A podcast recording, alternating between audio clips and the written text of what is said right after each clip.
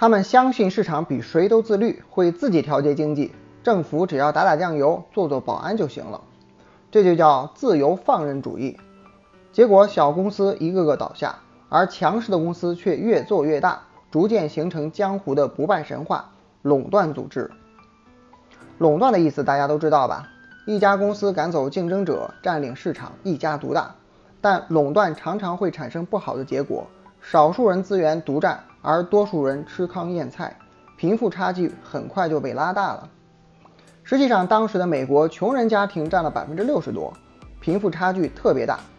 当时的资本家一心只想赚钱，玩命搞生产。可问题是，多数人穷的连饭都吃不起，他们能买得起啥？卖个毛线啊！举个例子。当时汽车市场上，福特公司是扛把子。福特公司用流水线天天哗啦啦的造车，虽然价格降低了，但穷人还是买不起，富人也都买够了。这种货太多卖不出去的局面就叫产能过剩。所以当时的社会背景就是，穷人多，产能过剩，资本家一瞅，一个个都消费不起，多影响自己赚钱！呃，不是国家经济啊。可怎么让大家买买买呢？这时候就轮到我们埋雷的主角上场了。主角一：银行。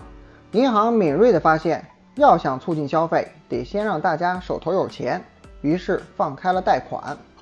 另外，银行还出了个新的金融玩法，比如你贷款买车，不用着急一下子还清，可以按月慢慢还，这样压力就小了吧？看着是不是很眼熟？没错，这就是至今让人屡试不爽、欲罢不能的分期付款。先生，先上车后补票。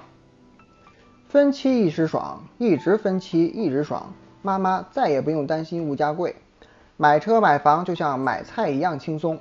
所以银行借出去的钱越来越多，但借钱的人本来就穷，万一还不上怎么办？于是银行埋下了一颗雷。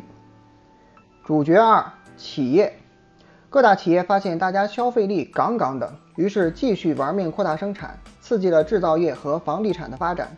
但这又加剧了产能过剩，万一这些商品卖不出去咋办？于是企业这里又埋下了一颗雷。主角三：股市。各种企业蹭蹭的发展，股市闻风高涨，而美股是绿涨红跌，所以那会儿的股市是一片青青草原。闭着眼睛呗，别墅也能靠大海。谁都相信股市会一直涨，于是很多人去炒股，指望赚了钱再还给银行。说到这里，咱们要反思几个问题：谁能注意到这些问题，谁可能躲开经济危机？问题一：有贷款，穷人就不穷了？问题二：有销量，产能就不过剩了？没错，美国经济依然存在大问题。但股市表面上却在上涨，所以股市埋了一颗最危险的雷。仔细想想，当时的美国就像这样，表面上霸气侧漏，实际背后狼狈不堪。很明显，它离爆炸太近了。二踩雷，美国总有一些聪明人最先发现了这些经济问题，他们清醒过来，大喊一声：“有问题啊！”他们就是一些聪明的股民，踩了雷就跑的那种。一九二九年十月的一个星期四，有一批人不好好去度假，竟然跑去抛售股票，这效果堪比一句“狼来了”。大家瞬间慌了，纷纷跟着抛售股票，谁都不想当接盘侠。这哪里是青青草原，分明就是熊出没呀！这就是历史上最著名的黑色星期四。股市从这天起开始一泻千里。三暴雷，股市这颗雷一爆，高调宣布了一场危机的开始，同时绳上的另外两个蚂蚱也逃不了。股市一跌，很多人就开始了人生最惨的经历：钱没了，人还在，并且欠银行一屁股债。当然，这债是还不上了，收不上钱，银行就会破产。一家银行率先破产，引起了恐慌。于是大家扎堆去银行挤兑，最后如同连珠炮一样，更多银行破产。这场危机让美国挂掉了一半的银行。企业方面，这时候大家的消费力一夜回到了解放前，本来企业就产能过剩，这下东西就更难卖了。而且这时候剩下的银行都不敢贷款出去，所以企业没钱续命，只好凉凉。